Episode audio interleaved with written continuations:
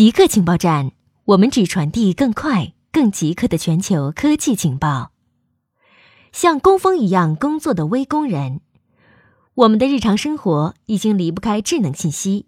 想想你的智能手机上，搜索引擎向你推荐相关餐馆，或你的音乐软件上向你介绍你可能喜欢的乐曲。你是否想到世界上有多少所谓的微工人在电脑前劳作？这些人实际上就是电脑的助手。做电脑做不了的工作，我们每天接触的所有智能信息，离开这些微工人就都不可能发生。他们向电脑输入大量信息，向 AI 人工智能添加人工因素。媒体提到这些微工人时，常常将他们形容成低工资、受剥削的一群人。其实，对很多人来说，这类微工作非常重要，是解决生路的一个途径。在经济危机的国家。这类微工作格外重要。文字是人类的顶级掠食者，文字传播了各种疾病，它是人类在地球上面临的最致命掠食者。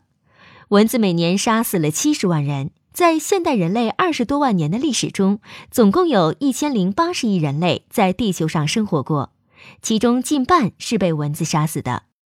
蚊子并不直接伤害人类。它主要是因为携带了病菌，通过传染疾病导致了无数的死亡。没有文字，病原体无法传播给人类；没有文字，人类历史将无法辨认。文字及其疾病陪伴着商人、旅行者、士兵和定居者扩散到世界各地，比任何武器或发明都更为致命。中国研制出二十四量子比特的超导处理器。中科大潘建伟院士团队与中科院物理研究所范恒团队合作，研制出包括二十四个比特的高性能超导量子处理器，并首次在固态量子计算系统中实现了超过二十比特的高精度量子相干调控。研究报告发表在《物理评论快报》期刊上。潘建伟团队与中科院物理所范恒团队合作，他们在系统连接性、读取效率。操控串扰及精度等问题上反复实验探索，成功的将芯片结构从一维扩展到准二维，研制出包含二十四个比特的高性能超导量子处理器，并首次在固态量子计算系统中完成对波色哈伯德梯子模型多体量子系统的模拟，实现了超过二十比特的高精度量子相干调控。科学家成功打印出正常工作心脏组织。美国科学家在科学期刊上发表论文，报告使用悬浮水凝胶自由形式可逆嵌入，也就是 Fresh 技术，用胶原蛋白成功 3D 打印出可正常工作的心脏零件。这项突破性技术向 3D 打印全尺寸成人心脏迈进了一步。胶原蛋白存在于人体的所有组织中。是一种理想的 3D 打印生物材料，但它一开始是液态的，在尝试 3D 打印的过程中会变成类似果冻的胶质。研究人员开发了 Fresh 技术来防止其变形。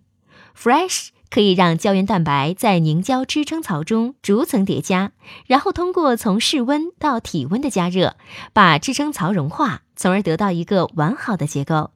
这些结构的精细度可达二十微米。可嵌入活体细胞和毛细血管，借助这一方法，可设计打印从毛细血管到整个器官的各种尺度的人类心脏组件。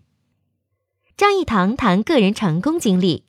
张益唐在数学上取得成绩之前，曾有过一段可能被外人视为失败的经历，比如在快餐店做会计，在汽车旅馆打工。